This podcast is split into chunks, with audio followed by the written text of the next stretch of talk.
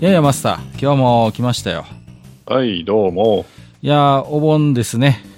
うん。ええ、少しは、あ、えーお休みは取れるんですか？マスターの方も。あ、あのーまあ、収録日ベースでいくと今日がお休み。まあ、2日目。あ普通にね、はいあの暦通り暦通りなので、うんうんうんうん。そうで、ですか。2日目で、うちも法事の法要をやりまして、うんうんうんああ、もう、なるほどね。うんわで、お墓参りも済ませたんで、まあ、そちらの方の、はい。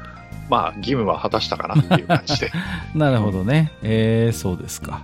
あのーうちはですね、まあお盆入って、まあ基本あんまりね、あのお盆関係ない仕事を私も妻もやってるので、あんまりこうね、まとまった休みっていうのはないんですけれども、はい。あのまとまった休みはないって言ってるのに、あの、来る人いるんですね、うちに。あの うちのね、まあ、困った兄、まあ、困った兄貴が二人いるんですけど、あの、はい、あの、上の兄貴がですね、呼んでもいないのに、お盆の時期に襲来しましてですね、はいはい。もう、来てやったぜとか言ってるんですけども、頼むから帰ってくれと。いつも言うんですけどね、もう、ほんとやりたい放題毎回。いつもね、うちに来てはね、あの、いたずらをする方の兄でございましてね。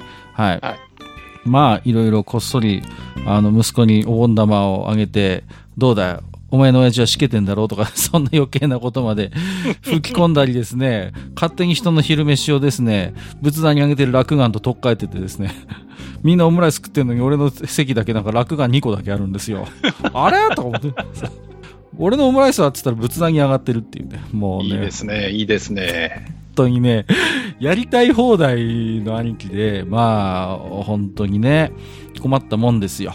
はい。もう、結構お堅い仕事をしてるので、何なんだろう、反動なんですかね。はい。えー、もう、でね、大橋巨船ばりにですね、あの、おいお前、お前の番組聞いてるぞとか言うんですけど、お前の番組に出てやるとかって。本当にね、うるせえっつってね、帰れっつって。もう。お兄さん、あの、ぜひ今度僕の方に、あの、コンタクトください。あの、内緒で撮りましょう。やめてくれ。やめろ。勘弁してくれ裏話をね、いろいろ聞きますんで勘弁してくれ弱点はね、とかね。いやいやいや、やめてくれ。危機として話すから、絶対。もう、本当に、もう、こので、回、過去の女性遍歴とか。やめてくれ。もう、もう、お蔵入りしようかな、もう、このくだり。もう、本当に、ね、まあ、あのーそんなこんなで、まあ、台風もですね、ようやく過ぎ去りまして、そんな、兄貴台風も、はい、ほっとしてるところではあるんですけれどもね。はい。えっ、と、今日はですね、えっ、と、愚者の宮殿、これまでのお収録会の、えっ、と、ご感想いただいておりますのでね、えー今日はそれを紹介していきたいなというふうに思っておりますですよ。はい。はい。えー、ということで、じゃあ早速ね、ご紹介をしていきましょう。えーと、1つ目いただいております。もちおさんいただいておりますね。ありがとうございます。ご無沙汰しておりました。はい。えー、ということで、もちおさんらしいね、お便りいただいてるんですよ。はい。えー、題名、えー、サイコニクスオスカーの解説ということでいただいております。はい。えーいつも楽しく拝聴してます、もちおです。デコ会へのコメントでお二人ともサイコニクスオスカーをあまり遊んでいなかったということで、しかも逆に紹介してほしいとネタ振りまでありましたので、これはぜひとも紹介しなければと書いておりますということで、はい、早速反応いただきました。ありがとうございますあり。がとうございます。えーサイコニクスオスカーは87年のデコアーケード作品で横スクロールジャンプアクションになります。操作は8方向レバープラス3ボタンでジャンププラスショットプラスパワーアップになります。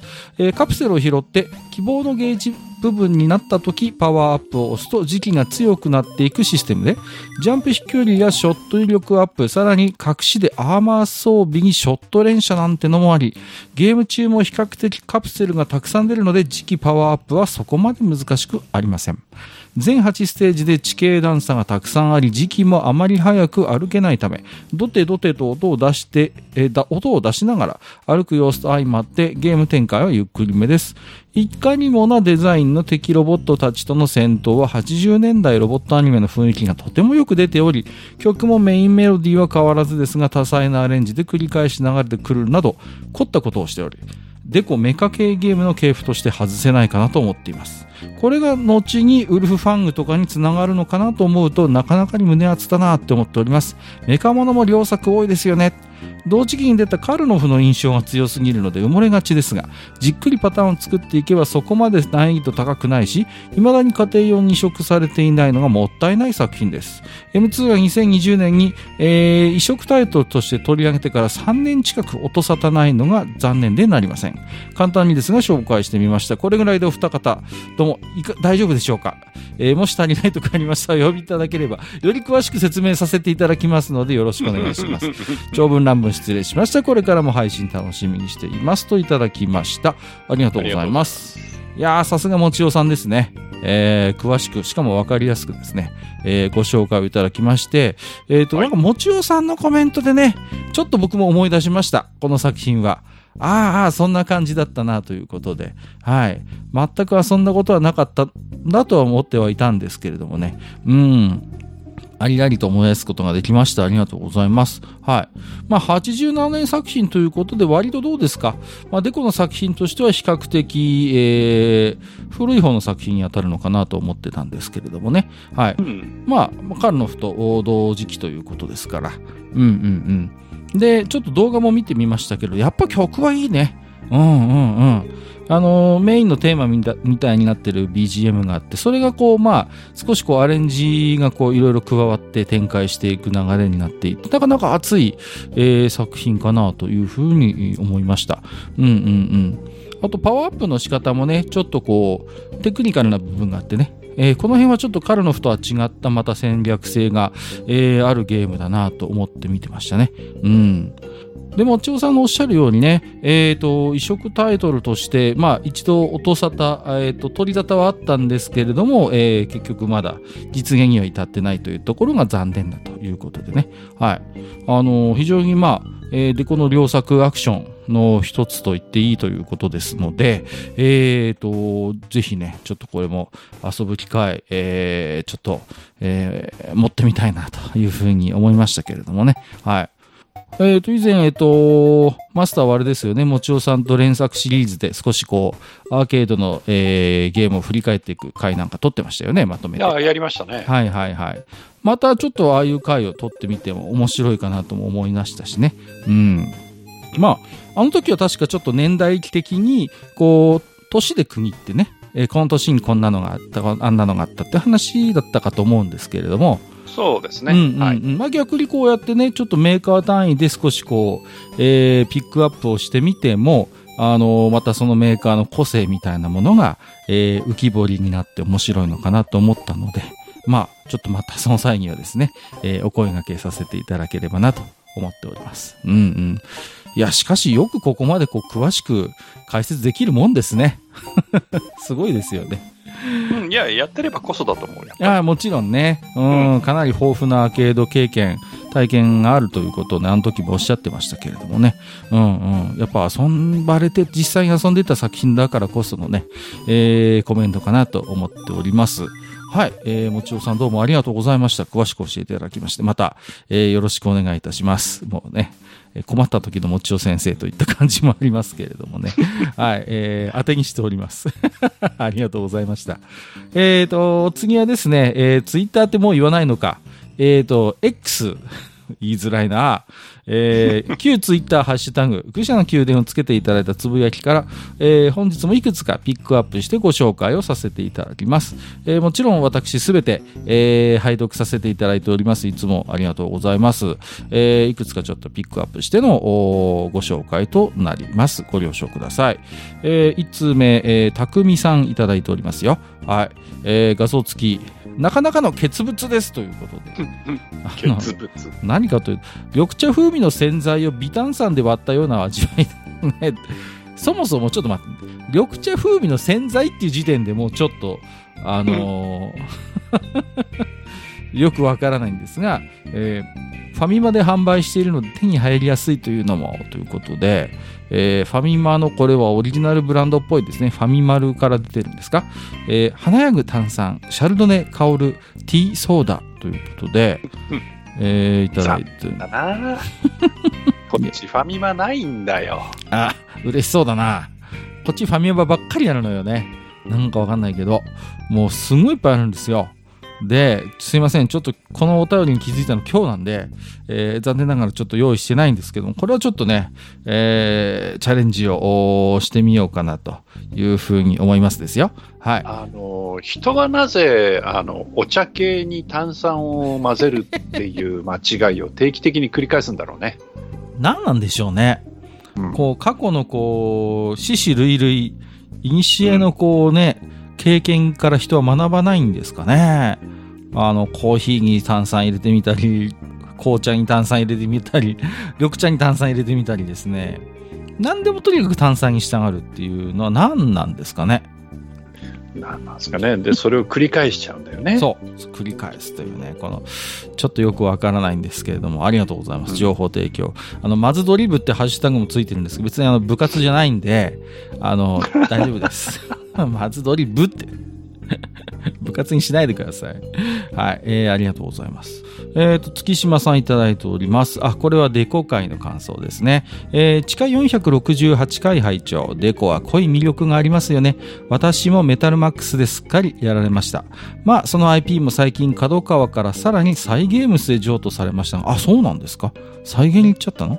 あと、お二人が推してたザ・グレイト・ラグタイム・ショーは配信で見たことしかないので、いつかやってみたいですね。といただきました。ありがとうございます。はい。えー、メタルマックスの IP は今や再現に行ったということで。ね。どうなるんでしょうか。はい。何か新しい展開はあるのや、ないのか。うん。えー、そして、えー、ザ・グレート・ラグタイム・ショーやってみたいということで、いや、これはね、本当に我々としてもね、ぜひやっていただきたいと思いますね。うん。いや、あの、さっきのさ、あの、もちおさんがサイコニックス・オスカーのことを一生懸命こう、細かく説明してくれてるじゃない？はいはい。で、自分も動画見たんですけど、うん。やっぱりね、動画見るのと、特にあの、うんうんうん、何？あの、ノーミスクリアみたいなことやってる動画見るのと、うん、あの自分で実際やってみるのって感覚が全然違うからそうなんですよね、うん、だから、あのやっぱりねその辺はプレイヤブルでどこかでこう触れる機会っていうのがやっぱね欲しいですよねそうですねあのダグタイムショーなんかは特にね、やっぱやると楽しいんで、このゲームは特にやっぱ試行錯誤が楽しいゲームなので、あの、それこそ、あの、さんざっぱら喋ってきましたけど、やられてからが勝負なんで、これは。そうそうそうそう。そうそうそう。もう、必死に生き残ろうとして、藁をもすがる気持ちでいろんなものに乗れちゃうっていうところが、まあ、このゲームの肝なんでね。うんうんうん。なおのことね、このゲームはやっぱり、あのー、実際に手に取ってやっていただくことで、なんかこう魅力が伝わる類のゲームじゃないのかなというふうに思いますよね。うん。あのー、本当にね、こう、ビジュアル的にも楽しいし、うん、あのー、まあ、見ててもね、こう、飽きないし楽しいのはわかるんですけど、ぜひこれはやっていただいて、こう、やられちゃったりしながら 遊ぶ、試行錯誤して遊ぶのが、なんていうの？肝のゲームですよね。うんうんうん。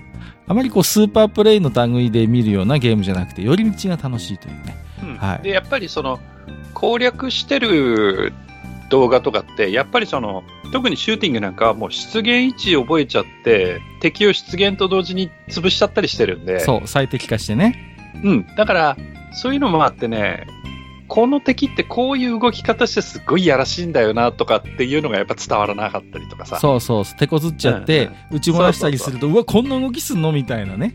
そうそうそう。だからもう、剣敵必殺でさ、ここはもう絶対に最初に潰しとかなきゃいけないみたいなところって、やっぱ攻略上あったりするけど、はいはいはい。やっぱりそういうのやられちゃうと、あの、ね、自分でやってないと感覚がわからないっていうね。そうそうそうそう。そうなんですよ。うん。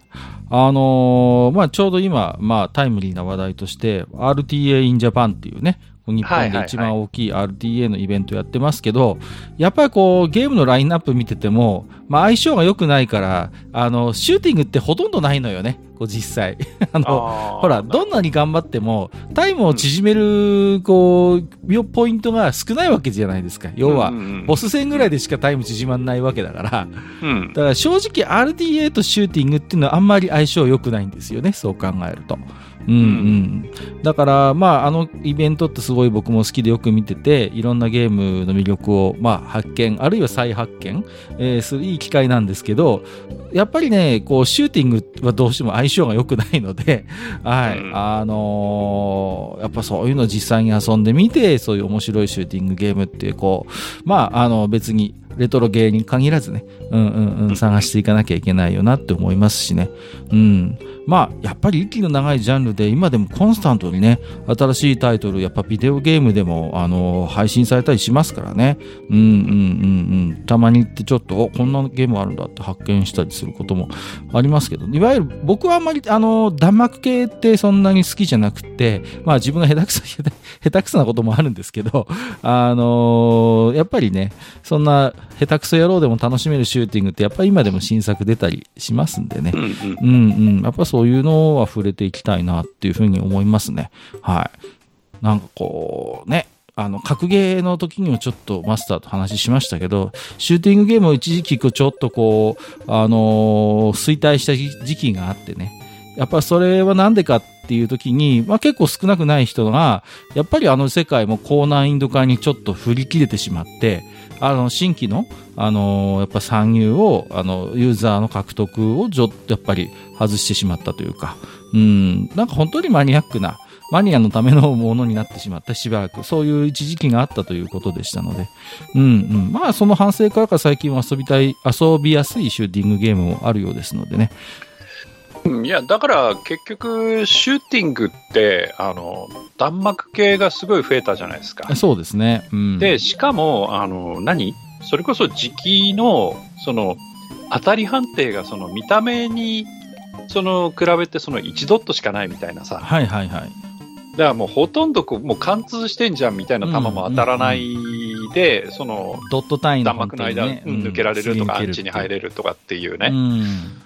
やっぱそれってやりすぎでさ。うんうんです、ね。だから、その、一般人のその感覚と、その、いわゆるマニアとしてのシューターの感覚っていうのに、だいぶその開きが出ちゃったから、うんうんうん。だから、いや、こんなのぜ、見た目でもう、あ、もう絶対無理って一般人は思っちゃうからさ。そうですね。うん。だから、そういうとこで、その、面白さみたいなものっていうのが、だいぶ、その、あの、マニアの人にとってはすごい面白かったり、そこでいろんなフィーチャーが入ったりして、はい。そそれこそ点点稼ぎが熱いとかねう、んうんうん。いろいろあって、まあ、シューターの本当のマニアの人は熱中してたのかもしれないけど、ただ一般の受けはやっぱ悪かったよね。うん、そうそう。うんやっぱり極端、まあ、少しちょっとこう、ジャンルとして、少しうんそっちの方向に偏ってしまったことで、逆に新規の、あの本来のシューティングゲームって、まあ、ゲームの本当にこう、最初期からある一つジャンルで、すごいこう、なんていうのかな、シンプルな面白さ、本来、持っているジャンルなんですよね、シューティングゲームっていうのは。うんうん。だから、まあ、逆に今のこの FPS 全盛の今、げ時代ですけど、そういう FPS のやっぱ基本、あの、ご先遠い遠いご先祖様にも当たるし、やっぱ弾を撃って敵がこう当たって消えるみたいな、本当にシンプルな楽しさ、時期を操るっていうことに関しても、その操作すること自体が面白いっていうことを、やっぱり教えてくれたのはシューティングゲームっていうところもあるのでね。うん。まあ、そのやっぱシンプルな魅力をないがしろにして、どんどんちょっとこう、やっぱり高難易度化あるいはタコツボ化してきたっていうのは、まあ、まあ、業界としても反省はあるんだろうなとは思いますけどね。うん。うん。まあ、弾幕系は弾幕系で、まあ、一つの文化があって、まあ、あの、そういうドットよけみたいなテクニックも、まあ、それはそれで突き詰めれば面白いというのはわかるんだけれども、まあ、必ずしもそれがね、じゃあその、ジャンルとしての、じゃあ、新規のユーザー獲得に、えー、働いたかといったら、やっぱりそうではなかったとは思うんでね。うん、うん、うん。まあ、これも繰り返す歴史ではあるけど、ちょっとやっぱり内向き内向きになりすぎたっていうのはありますよね。ありますね。うん、うんあると思います。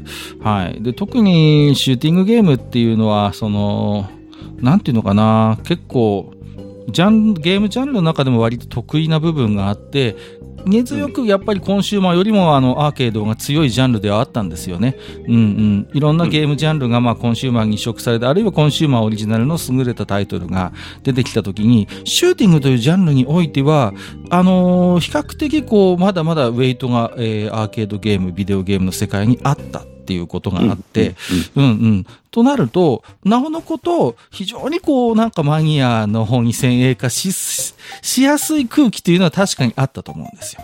やっぱり、そういう人たちを満足させるゲームは、としてアーケードでしか遊べないシューティングゲームっていう、まあ一つ、まあ、あの、なんかそこにまあ、プライオリティを置くっていうと変な話かもしれませんけど、うんうん、まあそういう時代は各し確かにあったと思うのでね。うんうん。まあそうした時にやっぱり、まあいろいろ反省もあったんだろうし、うんうん。うん。あと、やっぱり、いや、あんまり悪口になっちゃっても問題あるんだけど、あの、新しいの出てもね、大して変わ、変わり映えしないんだよ。まあそうね。うん。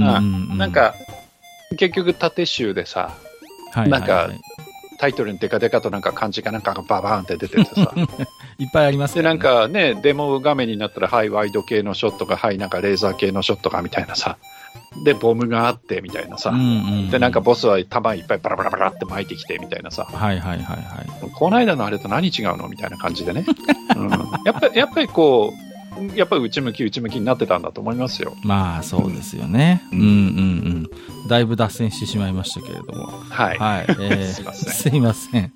えーっとね、あの、脱線ついでにもう一つだけいいですか？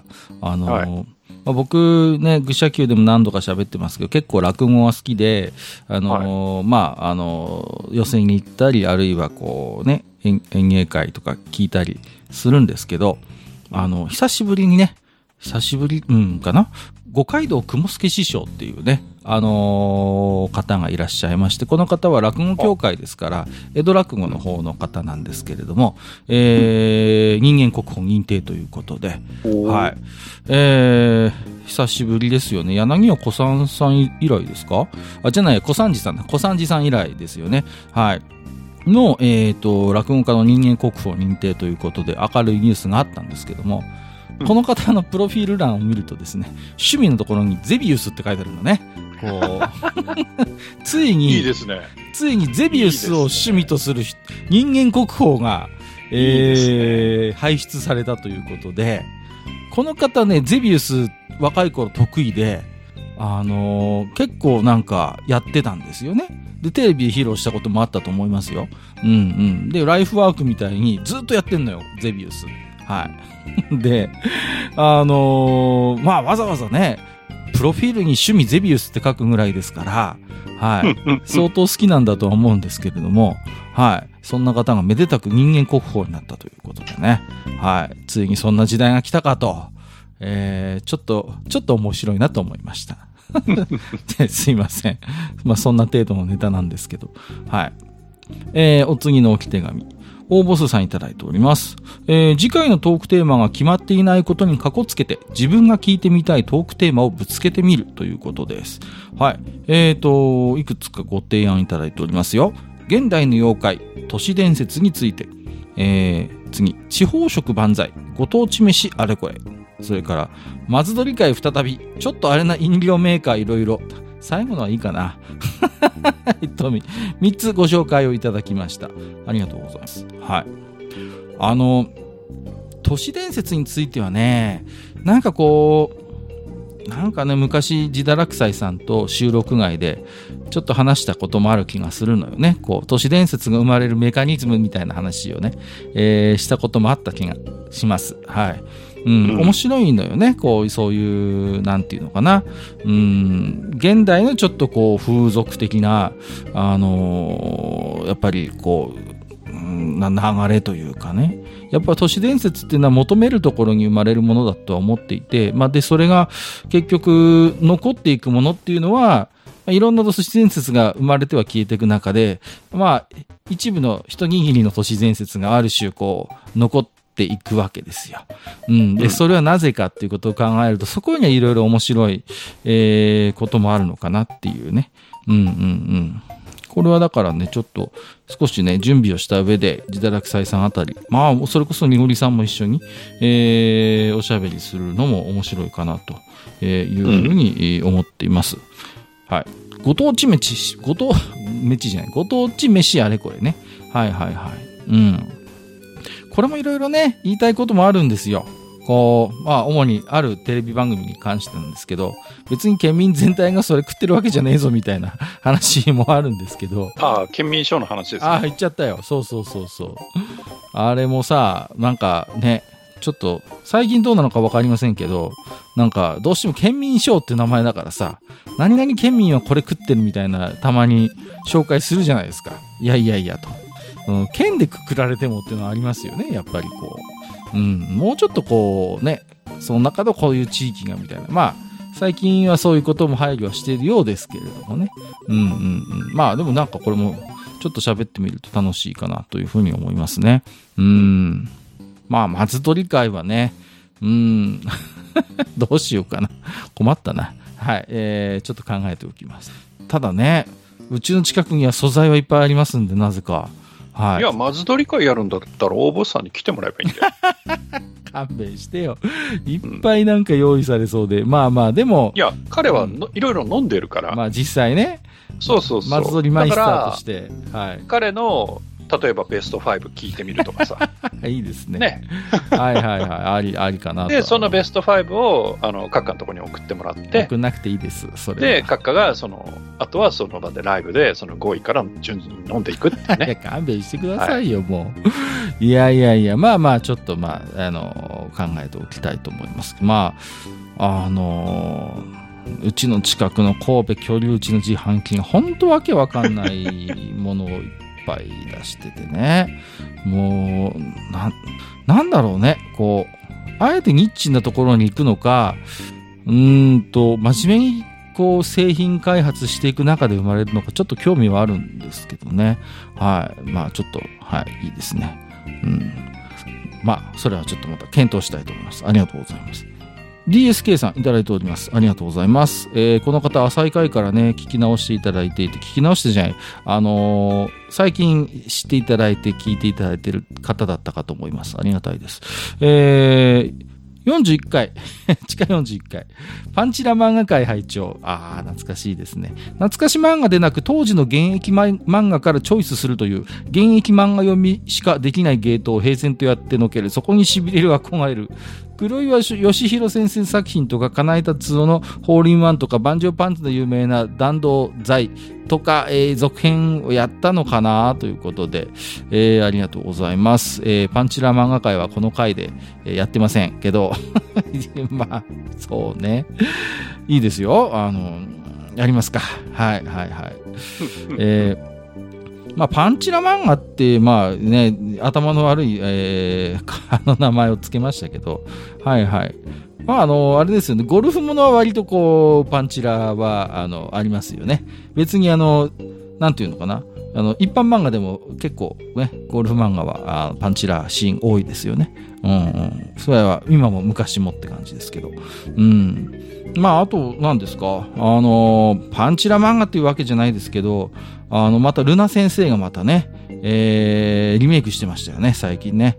うんうんうん。原作者公認ということでね。うん。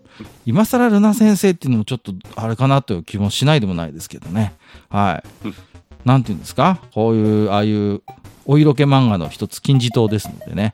うん。もうなんでしょう？これと、なんだろうな。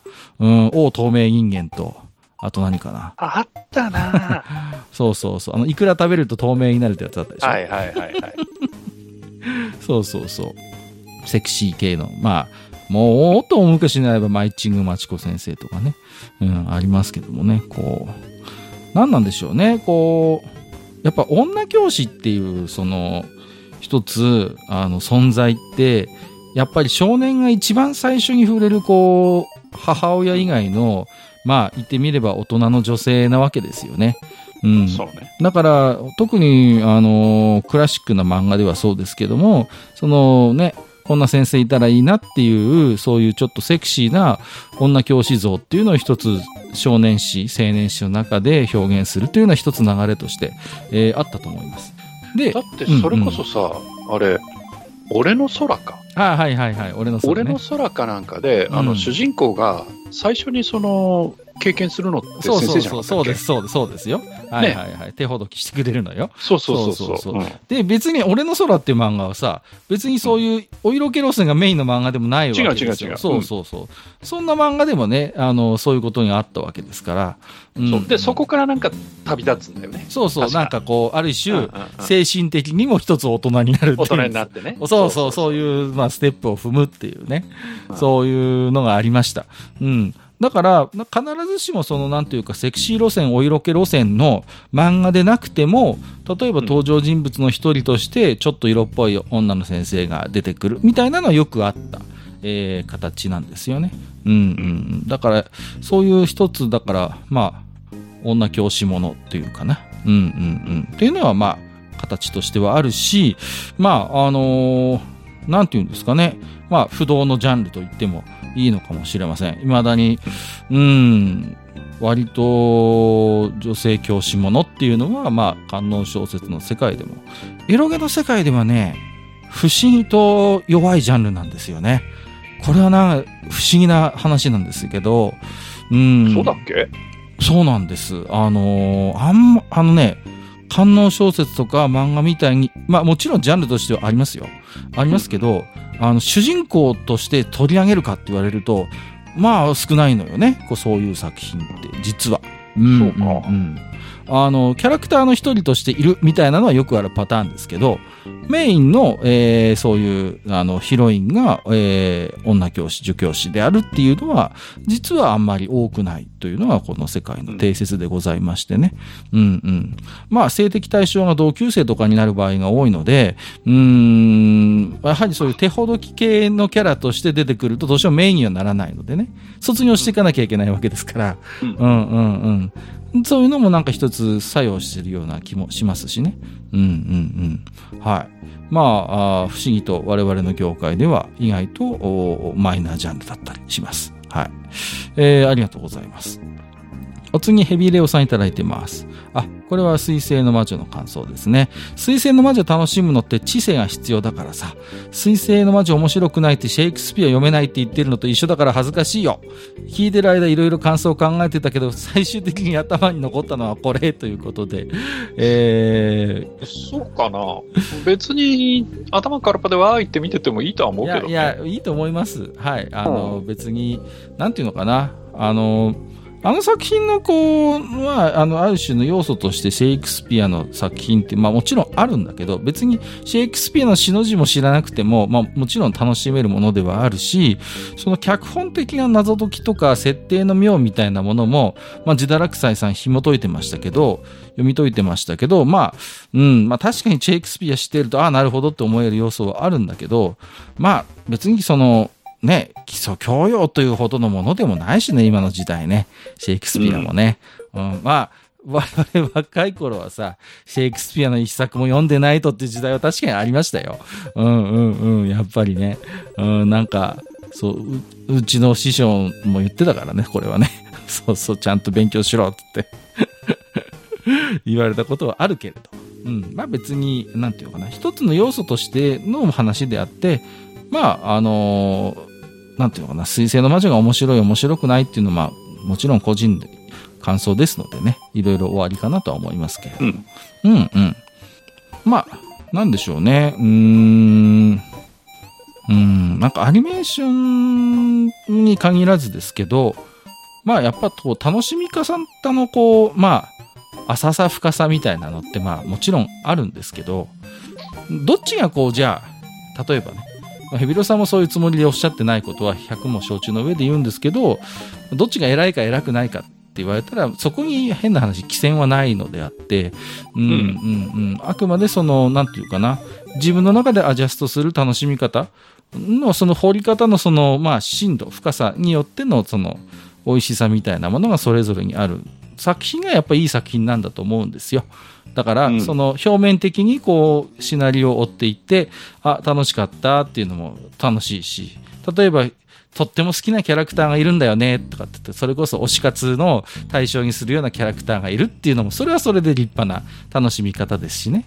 まあ、我々みたいにめんどくさい人間が、いや、ここはこうだ、ああでもね、こうでもね、とかって言って、いや、これ、うん、難しいなって言いながら、そうそういう楽しみ方もあって、それって別にね、どれが、例えば、あの、低俗であって、どれが交渉であるかみたいなことはね、ないんだと思いますのでね。だだけど、一つ言えるのはそういうポケットをいろんなところに用意できている作品っていうのはやっぱり多くの人に支持されるし、まあそれはいい作品だったんだろうっていう評価にはつながりやすいのかなとは思います。あ、これは別にあのヘビレイさんの話とはもう切り離して、今自分自身で今考えていることを喋ってるんですけど、うんうんうん、かなと思いますけどもね。うん。まあ、いろんな楽楽しみ方していいんですよ。うんだからうんうんね、さっきも言ったけど、頭空っぽにしては、キャリバーンかっこいいでもいいし、そうね。うん、別にね、うん、それでもいいし、うちらみたいに、あそこの設定がどうだ、ここの設定がどうだってぐちゃぐちゃぐちゃぐちゃ言うのもいいし、うん。場合によっては、いや、俺はこの作品のここに気づいたぞ、お前ら気づいてねえだろうみたいな楽しみ方するのも、それはそれでいいとは思うんですよ。そうですね。うん。それはね。だからまあ、その辺は、あの、まあ、なんていうか、お互いにお互いの楽しみ方をまあ認め合ってればそれでいいんじゃないかなっていううん。感じですけどね。うあんまりその。人を否定し始めるとちょっと違うけど、またねう、んちょっとそこにはさ、うん。うん。ね、そうするとまたほらないろいろ波風が立ってくるからさ、うん。まあね、なんていうのか、でも一方でさ、あの頃のアニメのことを考えるとさ、あそういう波風立てることも厭わない豪の者がいっぱいいた時代も知ってますからね。いやねそうなんだけどさ、すごかったですね、俺ヤマトの頃とかさ。あのもあの、はっきり名前出しちゃうけど、あの、うん YouTube とかでやってるあの、岡田敏夫の解説っていうのが大っ嫌いでさ、これはこういうことです。みんな知ってたかい？知らなかったでしょ？みたいなこと言言言ってるとさ、ね。うるせえバカ野郎死ねえとか思っちゃうんだけど、本当に。いや、あのなんていうの、ま、あのね、楽しみ方って結局のところ、どこまで行っても、ごくごく個人的なものなんだと思うんですよ。いや、だから、楽しめめばいいのよ。そう、ねそう、自分が。そのうんあ、自分こんなことに気づいちゃった。俺すげえって思ってんの？それはいいのよ。うん別にね、そこまでれはいいのよ。それで、ふふっと思っててもいいんだけどさ。そこまではいいのよ。うんた、だ、ね。そ、そこら辺の下船のものは、これに気づいてないだろう、俺すげえとか言い始めちゃうと、それを対外的に言い始めちゃうと、そうるせえバカしねえってなるから、そう、ななんかさそれをやめなさいっていう話でさ。いや、だから、まあ、それで金稼いでっからな、あの、あの、オタクの場合はさう。んまあ、なんていう、でも、僕も個人的な感想としてはしてもらえば、あまり品のいい行為とは思えない。かなとは思います。まあ、似たようなこと愚者の宮殿でもやってんじゃねえかって言われたら、まあ、それまでなんですけど、ただ、うんうんまあ、我々別に再生数で稼いでるコンテンツではないので、別にね、ある程度、いやあの言わせてもらいますけど。感感想を述べるとか、いや、こここうだったよねっていうのと、うんうんうんいや、これはこうなんですよ。お前ら知らなかっただろっていうのは、明快に違うからね、それは。そう、そうね。それはその通り。うん。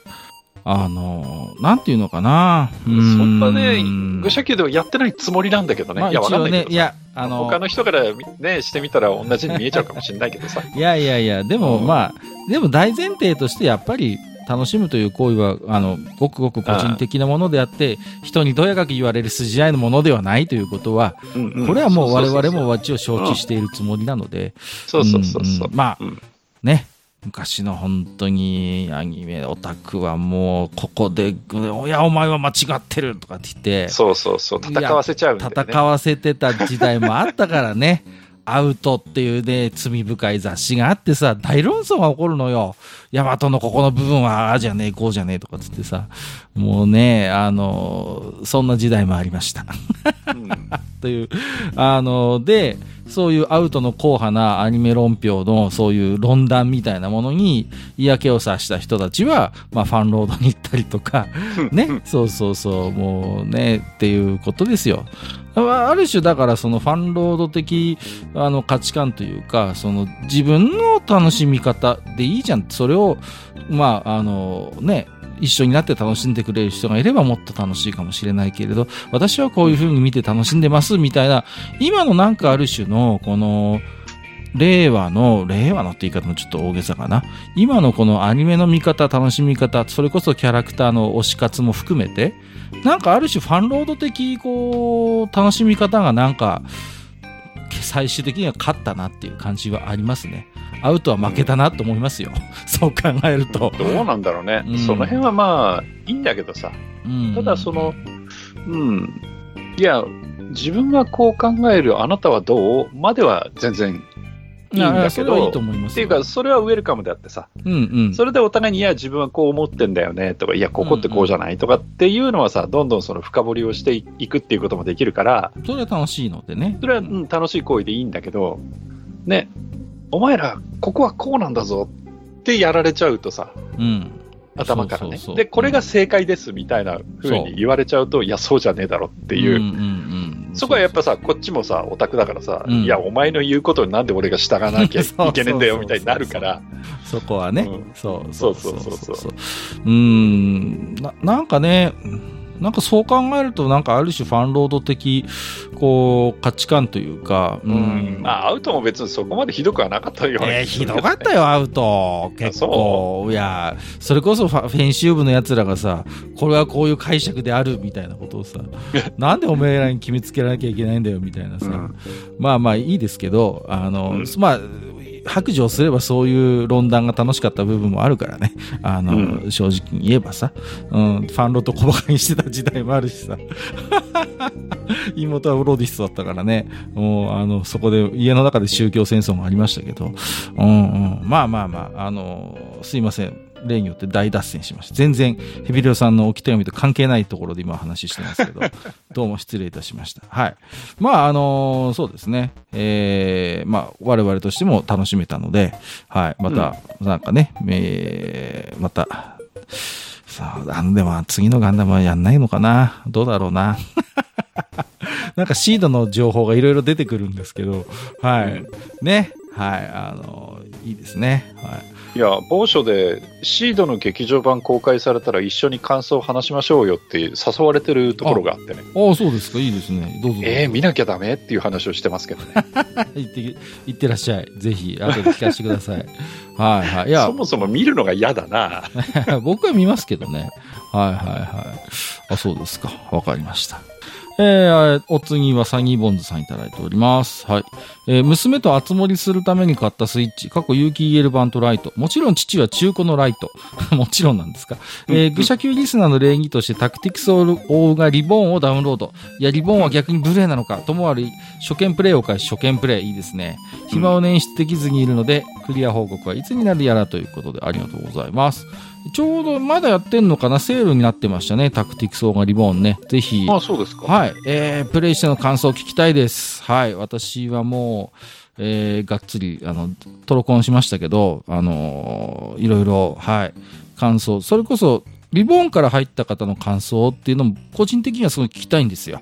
あの、本当に、なんていうのかな？そういうプレイ経験がなくて、えーこのゲームから入ったっていう方はどういうふうに感じられたのか、ぜひ聞いてみたいなと、思っておりますので、楽しみにしております。サニーボンズさん。よろしくお願いします。ありがとうございます。はい。えー、君彦さんいただいております。あ、また水星の魔女会の感想ですね。えー、水星の魔女からファーストを見る人がいるのか？という発言がありましたが、いました。いた。劇場版3部作を視聴後にテレビ版も見ると宣言してました。ということで、ありがとうございます。劇場版見てからテレビ版見るのきつくないかな？うーん、まあ、いいか。うーん。劇場版3部作ってなんだかんだでよくできてますよね。なんかこう、いや、うまくまとまってますよ。うん、うまくまとまってると思うので、まあ長いっちゃ長いけどね、それでもまあまあ、まあ、それでも3部作ですからね。うん、うん、まあ、ただた、テレビシリーズの長さを考えれば、まあ、うまいことを、あの、まとめてはいるのかなとは思いますけれどもね。うんうんじゃあね、あの、そうですね、あの、君彦さんにはぜひその、まあ、ご友人なのかな？はい。わかんないですけど、お知り合いなのかわからないですけど、ぜひその方にはですね、あの、テレビ版も見終わった後にですね、あの、ジムが大活躍する、あの、伝説巨人イデオンっていうのがあるので、ダメだ。ぜひそちらもね、ダメだよご。視聴いただいたらいいんじゃないかなと思いますけど、はい。ダメだってば。それは教えちゃいけないよ、それは。目覚め始めちゃいけないんだよ、あの、あの巨大ロボットは。もうね。ね聞こえるか聞こえるだろうっていう、ね。そうそう。はいはい春かなーですからね。ダメですから。轟き。そうそうそうそう。大体あの、ニコニコ動画とかであのオープニング流れると、目覚めないでってコメントが出ますよね。そのまま眠っててと、ぜひ、あの、真っ赤なジムが大活躍する様をですね。はい。大活躍しちゃいけないんじゃ、あれは。まあ、あの、よくあの頃はジムの神様とか、ジム神様とか呼んでましたけど、うん。はい。まあ、あのーそうですね。はい。あの、富野の濃いとこ抽出したような、はい。うんまあ、まだザンボットよりはいいかな。うん。まあ、ぜひ、興味ねえだろうな。はい。あの、イデオンね、え見てみてください。まあ、あの、傑作だと思いますよ。その真面目な話をすれば。うん。まあ、いろいろこう、最後、まあまあ、まあ、あんまりネタバレになると良くないのか。まはいあでもね、結局、まあ、かなり作るのに富野さん自身も、こう、苦心されたというか、苦労された作品なんだろうなっうん。ていうのは、こう、なんかこう、感じるものがあるけど、それでもね、接触編、発動編で、綺麗にね、こう、収めましたからね。そうそうそう、そうなんです。うん。だから、やりたいことはなんか、あこうしたかったんだろうなってわかるし、それは。うん。お話としても決してじゃあつまらないかと言われれば、そんなことはないし、メッセージ性も強くて、うん、うん、なんかこう、ね、ある種のその、ガンダム、ファーストガンダム以上に、富野さんのこう精神性みたいなものが色濃く出ている作品なので、まあ、もしそういった方面に興味があるんだったら、ぜひ見てもらいたいなと思いますね。そうですね。うんで、その、イデオンで、まあ、接触編、発動編まで見た後で、さらにその、富野さんの、なんていうか、作家性みたいなのがブラッシュアップされた、その、生戦士ダンバインというのをですね、そうですね。いや見て、いただければいいのかな、いいのかな？いや、うん、ダンバインうん、そうね。ダンバインもいいと、いや、いい作品だと思いますよ。あの、うん。ダンバ、ダンバイン、まあ、ある種の、なんて、流行りの異世界転生ものですけどね。そうですね。うんある種のはいね。もうね。あん。な時代にもうそれをやっていたねやっていたというね。そう、はいその先見性。うん まあ、先見性、うん、まあ、まあいいや。そう、ダンバインもでも本当にいい作品で、うん、なんだろうな、こう、うん、うん、なん、なんて言えばいい。そう、だから、少年アニメの、そういうロボットアニメの世界で、彼が何を表現しようとしてきたのかっていうことを端的に、やっぱ辿っていくんであれば、一度ガンダムを離れた方がいいのかもしれないというのは、僕も思います。その、必ずしも、ガンダムだけを追っていてら、見えてこないものってありますからね。か、うんうん、か彼の、その作家性みたいなものを考える上でね。うん、うん。うんだからそういう意味でも、なんか真面目にイデオン、うん、ダンバインあたりは、そうですね。うんうん。僕はまあちょっともう少し新しめでキングゲイナーも見てもらいたいけど、おーなるほど。うんうんうん。まあ、ある種の、なんかそういうものを経た上での、何かこう、漂白された何かがありますから。うん。そうそうそうそう。でも、なんていうのかな、その一人の監督の苦悩であったりとか、なんかこう、うん、なんかこう、七点抜刀するそういうこう、もがきとか、なんかそれをある種突き抜けたものみたいなものをこう、ある種時系列に終えるのって結構貴重な体験だと思うんですよ。うん。一人のクリエイターのそういう姿っていうのを、それをこう我々映像作品を通して伺いしてる、まあ、数少ない作家の一人じゃないですか？富野義行という存在は。うん、うん、と思いますね。そうねううんん。だから、うん、でそれってすごいなんか幸せなことかもしれませんよ。なんか。そういう一人の人間のもがき、苦しみ、うん、そして生み出してきたもの、なんか、そして、なんか突き抜けたのかなっていう、何か掴みかけたのかなって感じさせるような、そういうなんか歩みみたいなものをたどれるっていうね。うん。で、それはなんかね、本当にガンダムだけ追ってたら見えてこないもん絶対ありますから、それは。うん本当に。他のぜひガンダム以外の富の作品、触れていただきたいと思いますね。うんあの、エルガイムの名前を出さないのは僕の優しさだと思ってください。そうね。うん、まあ、そうですね。うん、ザンボットとエルガイムは飛ばしていいです。はい、えーありがとうございます。えーお次はクラゲさんいただいております。はい。470回拝聴聞くことで水星の魔女の解像度が上がる素晴らしい回、えー私は普通のガンダムだと主人いいかどうか。はい、はい。素晴らしいとおっしゃっていただいてるんですから。ありがとうございます。はい、うんありがたく受け止めましょうよ。私は普通のガンダムだと主人公に起こる悲劇イベントを代わりにグエルが引き受けてくれてたなという感想を持ちましたという。なるほどね。うん。いや、それは確かに言われてみれば、そういう考え方もできますよね。うんうん。だって、あの時も喋ったけど、裏主人公は間違いなくグエルなわけですから、うんうん、そうすると、そこを引き受けてたのは確かにグエルだったのかもしれない。でうん大の大冒険のポップみたいな役割だもんね。わかりやすい。わかりやすいけどそうです。うんうんうん。だけど、あの時にポップもものすごく人気があって、で、グエルだってやっぱこの作品の多分、一二を争う人気キャラクターになってるわけですから、うんうんうん。うんそう考えればやっぱりね、彼が引き受けてきたものっていうのの重みというか、うん。うんなんていうのかな、まあ、ガンダム作品って、まあ、その主人公の成長みたいなものって必ずセットでついてくるんだけど、うん。どちらかというと今回はスレミオにそれを負わせるんじゃなくてむしろグエルなのよねその主人公の成長みたいなそういううんこう精神的な成熟成長を誰に担わせてるかっていうとスレミオじゃない気がするのよ。うん、やっぱそれはグエルであって、うんうん、グエルがいろいろとこうね、あのー首輝を背負ってなんかある種のこう枷を負ってる人間なんだよね。もともと。様々なこうん。う重圧と責任のもとでがんじがらめになっている人間がそれをが解放された時の逆に迷いであったりとかえ、うん。これから俺はどっちに進めばいいのかっていうそういうなんかこう迷いみたいなものもちゃんと描かれてるしその中で彼はやっぱりあのー自分にとってのこうなんていうのかメンターとなる人間との出会いもありつつやっぱり人として成長していくっていう、なんかそういうだからそのガンダムが今まで担ってきた主人公の脱皮成長みたいなものを、まあ、今回はグエルなんですよねそう考えると。うんうん、いや、だから、あの、3社とも、この3社っていうのはもちろんスレミオとグエルだけど、その3社とも、うん何ですか、親の呪縛からその解き放解き放たれるっていう、その、まあ共通した境遇があるところから考えても、やっぱりグエルって主人公の一人だったんだと思うんですよ。ね。うんうんうん、そうですね。で、それに対して、シャディクっていうのはそうじゃなくうんてっていう、うん、やっぱりそういう対比がもしかしたら隠れてるのかなっていう気がしますけどね。いやあそれはありますよね、うん。だから、うん、必ずしも血のつながりがその親子のすべてではないんだけれども、うんそのなんてある種のその示唆的な部分ですよね。こうだからある種養子としてそこに存在しうる人間とまあその血のつながりでもってあの親子関係、まあ、親子関係を結んでいる人間との対比っていうのももちろんありますしあとはその運運命というものに対してのこう立ち向かい方のベクトルの違いですよね。シャディ君にしてもやっぱり自分の運命にどこか抗っているという点においては、グエルと似たような要素を見出すことは可能だと思うんですよ。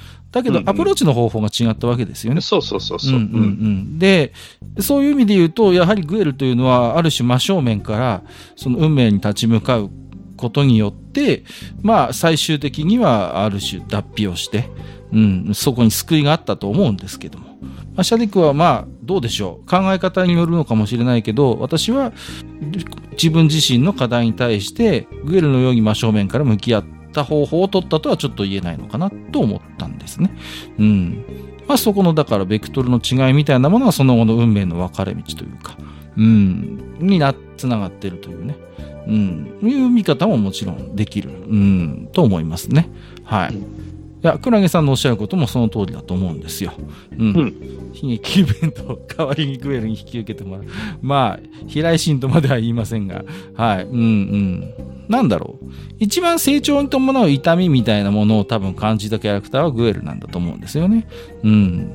まあ、だから、ね、あの、ある種の親心みたいなの、うちの妹なんかはグエル立派になったね、なんて、お前はいつからグエルの母親になったんだっていうね、言いたくなるような見方をする女子もいたようですね。はい。えーありがとうございます。えー今日最後のご紹介、シンカステルさんいただいてます。えー、す、水星のスレッタちゃん会。えー学園の決闘をよく壊れよく直すあの仕組みは絶対ガンプラバトルだったと思っています。ということで。ありがとうございます。いや、だから、あの、学園の決闘はね、別にプラレス三四郎方式でもよかったのよ。そうね。うんうん、うん。本当はねにね。そうそうそう。その辺はやっぱその設定上、うん？って思うところでは、あの個人的にはね、う。うんん、あったんですけどね。なんていうの？だから、まあ、へ野暮な話をすればさ、学園の中のそういう、まあ、本当に内輪の決闘なわけですから、ある種のシミュレーターでもいいのよね、やってることはさ。そうそうそう。別に。本当はね。うん、本当は。うん。だけど、それをまあ、やっちゃうとアニメとしてのダイナミズムに欠けるから、うん、そうそう。まあまあ、リアルのね、えー、まあ、モビルスーツの戦いにはせざるを得ないというのはわかるんだけれども、まあまあ、その辺の突拍子さも含めて、高等無形さも含めて、まあ、アニメの脚本の面白いところではありますけど、まあ、これは面白い考え方でね、はい。うん絶対ガンプ、ガンプラバトルだった。まあそうね、それも一つの考え方ですよね。うんうんうん。なんだろうね、こう、うーん、まあ、モビルスーツの戦いって、まあ少なからずこう、語話表現出るじゃないですか。こう、腕が欠損したりとか、頭が欠損した。なんかある種の、そのなんかこう、なんだろう、サディスティックな楽しみ方ってありますよね。どんだけ壊れんだろうみたいなのって絶対あると思うんですよ。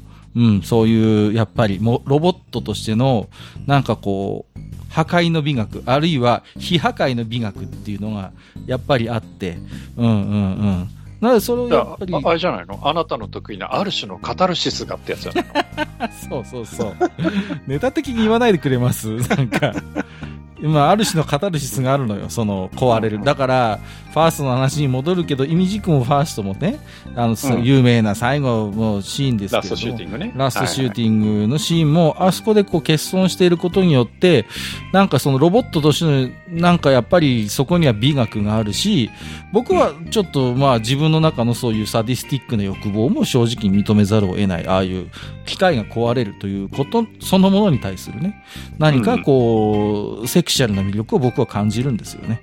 うんうん。だからやっぱそういったものを、うん、水星の魔女の特に前半においては、あやっぱ表現してた部分はあると思うしね。うんうんうん。そうそうそうそう。だと思いますよ。はい。えー、ありがとうございます。えーということで、えーただだ脱線をするいつもの、えーお便り紹介会ではございましたけれども、トーク社の宮殿では皆様からの置き手紙を募集しております。えーブログのお便り投稿フォームを使っていただくのが一番、えー確実かと思いますが、直接メールいただいても結構です。えーそれから、なんだ、X、旧ツイッターのめんどくせえな、ハッシュタグ愚者の宮殿をつけていただいたつぶやきも、えー抜粋にはなりますが、このようにご紹介をさせていただく場合がございます。どしどしつぶやいてください。えー本日もたくさんの置き手紙ありがとうございました。えーということで今日はお便り紹介の回を取らせていただきました。えーお相手は私こと閣下と、えー私こと埴輪でございました。本日もお聞きいただきましてありがとうございました。ありがとうございました。